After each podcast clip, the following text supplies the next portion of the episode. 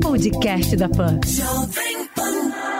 Olá, seja muito bem-vindo ao podcast da PAN, que deixa você muito bem informado com as notícias do dia e as análises dos nossos comentaristas de um jeito rápido e dinâmico. Hoje é quarta-feira, dia 19 de agosto de 2020. Ouça agora os destaques comentados por Rodrigo Constantino e José Maria Trindade. Após intervenção de Jair Bolsonaro, o Ministério da Defesa pode ganhar verba extra e ficar com 111 bilhões de reais do orçamento de 2021. A proposta final da lei orçamentária deve ser enviada ao Congresso no fim desse mês. E hoje aqui nos estúdios da Jovem Pan em São Paulo, José Maria Trindade. Salve, Zé Maria. Salve, é um prazer. Prazer. Muito bom dia. Bom dia, Kalina. Olha, o orçamento da União sempre é muito importante é a peça principal do Congresso Nacional. Mas o de 2021 será uma radiografia do governo Bolsonaro. É o pós-pandemia, depois da gastança de mais de 800, 800 bilhões de reais, aí entra na nova realidade de 2021. Há uma guerra dentro do governo, mas isso é tradicional nos próximos governos também haverá disputa por verbas. A novidade aí é a força dos militares e do Ministério da Defesa em conseguir ali o seu naco no orçamento. É um mapa né, de como será aplicado o dinheiro arrecadado dos nossos suados impostos. Governo federal cogita adiar mais uma vez o censo, deixando a pesquisa para 2022. O levantamento, que deveria ter sido realizado neste ano, deve custar 2 bilhões de reais. E a ideia do Planalto é repassar esses recursos para a defesa presidente da Câmara, Rodrigo Maia, afirma que não faz nenhum sentido o Ministério da Defesa ter verba maior do que o da Educação. A proposta de orçamento para 2021, que ainda está em discussão, prevê pelo menos 108 bilhões de reais para os militares, enquanto a educação ficaria com quase 103 bilhões. E aqui conosco também, nesta quarta-feira, Rodrigo Constantino. Bom dia, Tiago. Bom dia a todos. Pois é, a narrativa da, da imprensa em geral vai ser de que o governo Bolsonaro está priorizando os seus apoiadores militares e negligenciando a educação. Não é bem isso.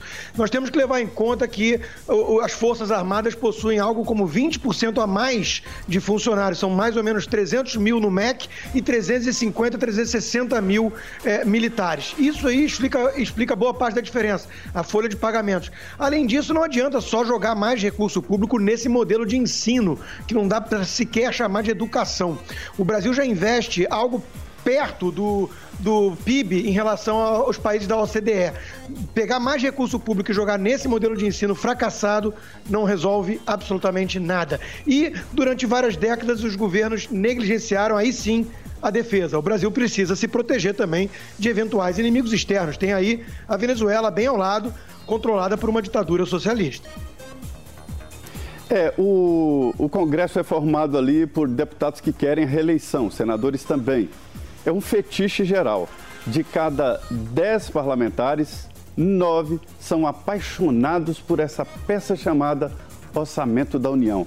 É ali que está o maná, né? 3 trilhões de reais. Mas, na verdade, o Congresso pode mexer ali em muito pouco nas chamadas verbas discricionárias. É quando se pode mexer no orçamento. O resto, meu amigo, é despesa fixa, salário, gasolina, viagem, avião, mordomias. As Forças Armadas brasileiras estão em desvantagem, estão sucateadas. Mas essa recuperação não pode ser feita agora. Eu desconfio, Constantino, também dessa história de verbas para a educação. Dizia Ventralbe que o Ministério da Educação é uma grande folha de pagamento. E para onde vão as verbas da educação? Salários de reitores, de diretores e de funcionários de universidades federais. Esta é a prioridade do Brasil para a educação, as universidades e institutos federais. Jair Bolsonaro sanciona repasse de 16 bilhões de reais a estados e municípios por perdas na pandemia. O Congresso adiou o prazo para calcular o prejuízo dos governos locais e o repasse mensal máximo será de 2 bilhões de reais.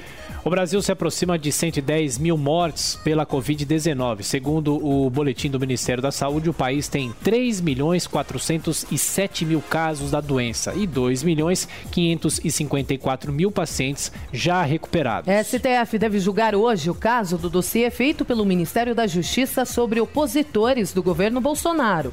Nesta terça-feira, a pasta obedeceu o pedido da ministra Carmen Lúcia e enviou cópias sigilosas do material a todos os integrantes do Supremo. Esse material vai vazar. O Tancredo, uma vez, recebendo um amigo que lhe contou um segredo e disse: Olha, eu vou te contar aqui uma história, mas não conta para ninguém. E o Tancredo respondeu: Se o segredo é seu, você não está conseguindo guardar, imagine eu, que não sou dono do segredo, né? Esse material vai vazar. São cópias sigilosas para o Congresso Nacional e para 11 ministros do Supremo Tribunal Federal. Agora, é bom que esse assunto seja discutido no plenário do Supremo. Acho que o ministro da Justiça, André Mendonça, se acovardou, não tinha que ficar assustado, não. É preciso ter um sistema eficiente, eficiente de inteligência para não surpreender o presidente da República. O Supremo já limitou ali o trabalho da inteligência e isso vai ter reflexos no futuro. TSE descarta a proposta para punir o abuso de poder religioso. A maioria dos ministros decidiu que não é possível caracterizar um novo crime para candidatos que usem a religião de forma irregular para obter votos. Acho que a decisão é acertada, né? O Brasil tem um Estado laico. Isso não quer dizer um Estado antirreligioso. Pessoas que têm é, religiões podem se expressar politicamente.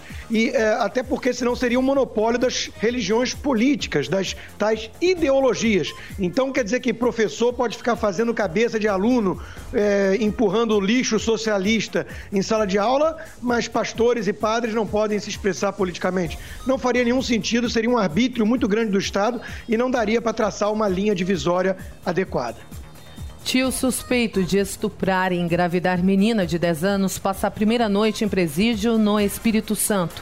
A Polícia Civil Capixaba indicou que ele confessou o crime informalmente, em conversa com policiais, mas o depoimento dele ainda não foi divulgado. Pois é, em primeiro lugar, festejar que prenderam esse monstro, né? É, pedófilo, abusador da própria sobrinha. Em segundo lugar, ele já tinha antecedentes criminais. Isso aí reforça também uma reflexão sobre a leniência do nosso sistema prisional, que é, costuma ser muito frouxo e solta muitos bandidos, e aí tá aí, né? Alguém tá com as mãos sujas de sangue por conta agora do que ele fez com a sobrinha e que culminou num aborto de um bebê que estava em gestação em estágio avançado também, o que é praticamente um outro crime, né? Segundo muitas visões.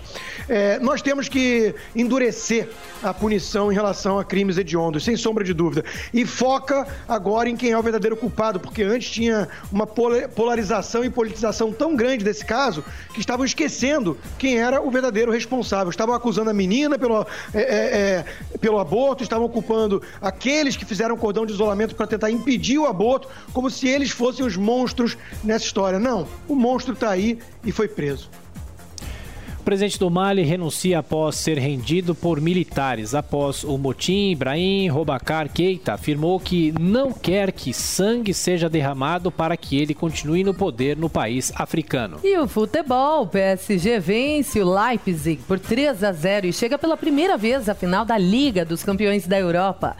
O adversário da equipe dos brasileiros Neymar, Thiago Silva e Marquinhos sai hoje no confronto entre Lyon e Bayern de Munique.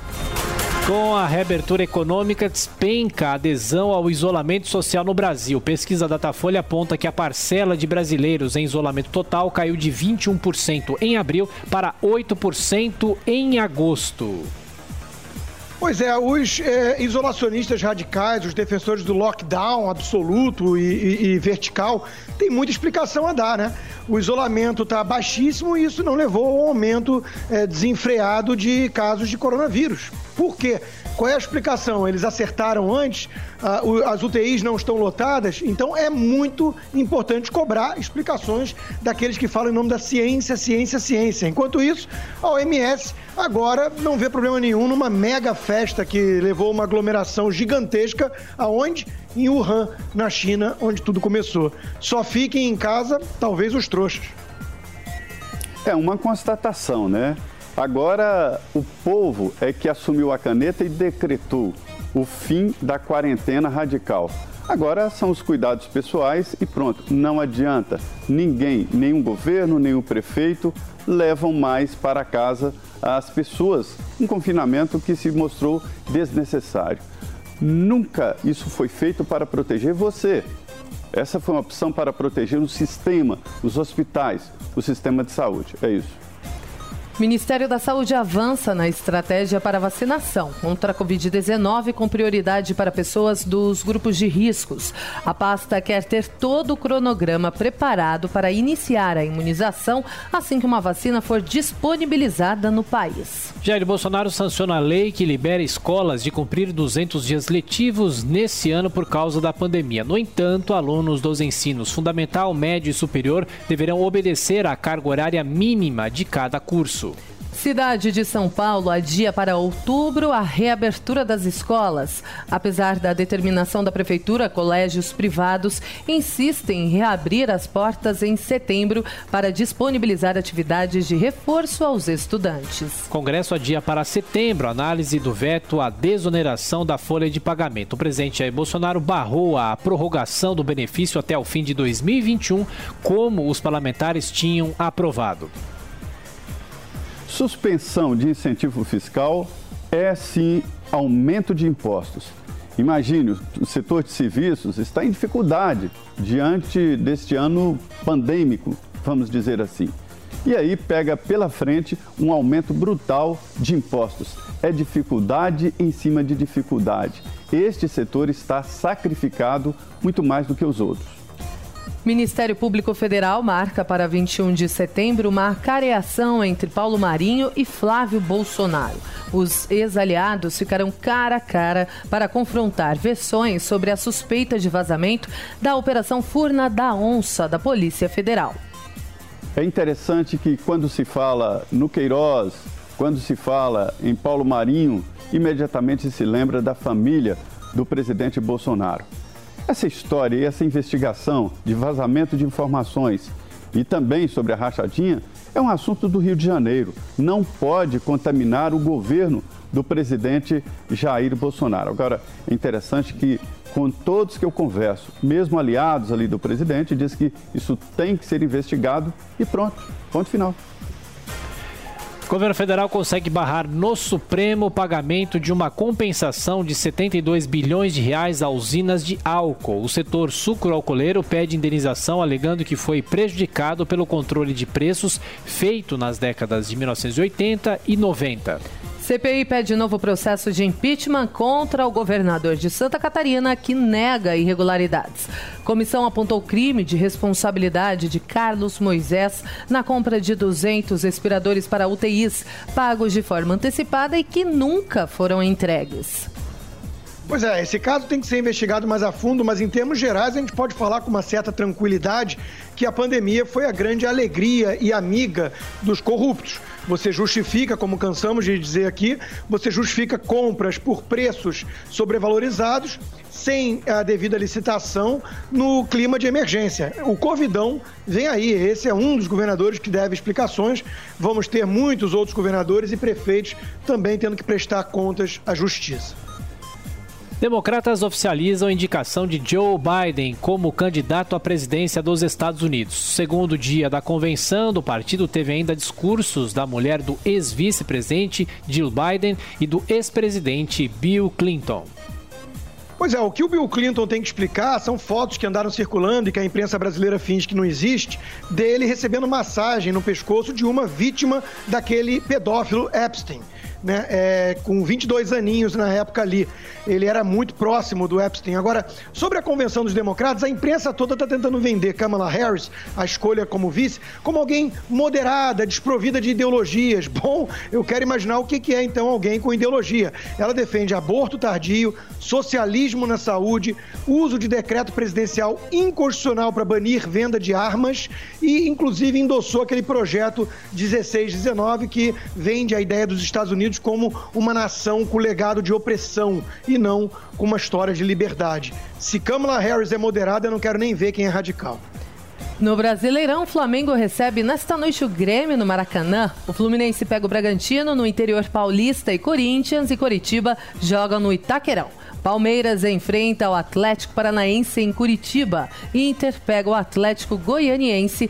Goiás recebe Fortaleza. E Botafogo e Atlético Mineiro jogam no Engenhão.